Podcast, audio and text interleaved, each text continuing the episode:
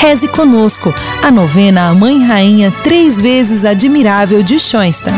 Mãe admirável, ó Mãe peregrina, a tua visita aquece, ilumina, pois trazes contigo teu filho Jesus, que é vida, caminho, verdade e luz. Primeiro dia da novena, em preparação para a celebração da Aliança de Amor, 18 de outubro, nos santuários de Schanstatt.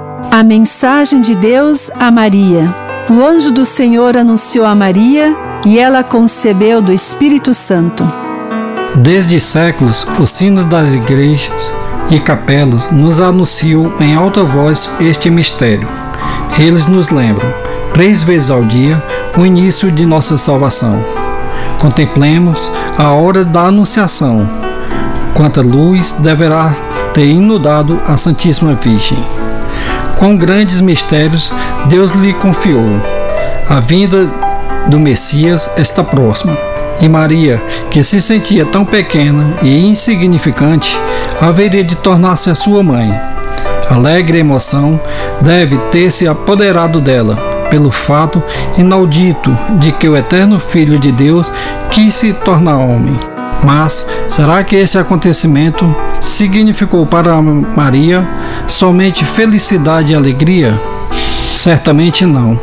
Sabemos que esta hora inclui também o prenúncio de um extraordinário sofrimento. Contudo, na Anunciação, a Virgem Santíssima apenas imaginava, sem clareza ou detalhes, a abrangência do sim que pronunciara Porém, ela conhecia as passagens da Sagrada Escritura que falam sobre o Messias. Pelo preço de sofrimentos doloríssimos, iria redimir o mundo mergulhado na culpa e no pecado. Não deverias então, sua mãe, predispor-se a um mar de sofrimentos? O anjo do Senhor saudou Maria. Deus saudou Maria. Em sua vida, certamente, Deus ainda não enviou um anjo para saudar você e trazer-lhe mensagens. Quem é que lhe trouxe mensagens? Nem sempre são mensagens bonitas ou positivas. Talvez uma pessoa conhecida, um parente, um filho, um amigo com uma notícia que talvez abale sua felicidade por toda a vida.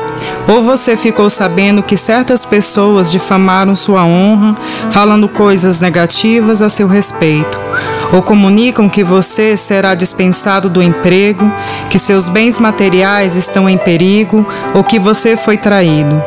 Talvez tenha recebido a notícia da morte de uma pessoa que é importante para você, ou quem sabe esteja esperando ansiosamente a melhora da saúde de algum de seus familiares. É possível também que um sofrimento de culpa esteja sufocando sua alma. Quantas coisas podem estar afligindo sua vida neste momento? Dificuldades e provações exteriores interiores, situações desafiadoras que fazem parte da vida. Não diga então que o bom Deus não lhe envia um anjo, nem lhe envia mensagens. Ajoelhe e em silêncio diante do seu Deus, como Maria, diante do anjo e reflita. Nada vem por acaso, tudo provém da bondade de Deus. Sua cruz, seja qual for, não é uma saudação de Deus, uma mensagem do Pai para você, como a seu filho? Não estará o anjo do Senhor em sua frente, aguardando, esperando seu sim, como aconteceu com Maria? Seu sofrimento tem um sentido profundo. Desde que Cristo sofreu sobre o Gólgota, também nós somos inseridos em sua morte. Precisamos sofrer com ele pela salvação dos outros e por nossa própria salvação. Portanto, incline-se ao aceno de Deus. Acredite cegamente que ele saúda você por este sofrimento e procure aceitá-lo como mensagem do céu. Procure crer também que, justamente nesta situação, Deus não o abandonou. Ele está a seu lado, perto de você.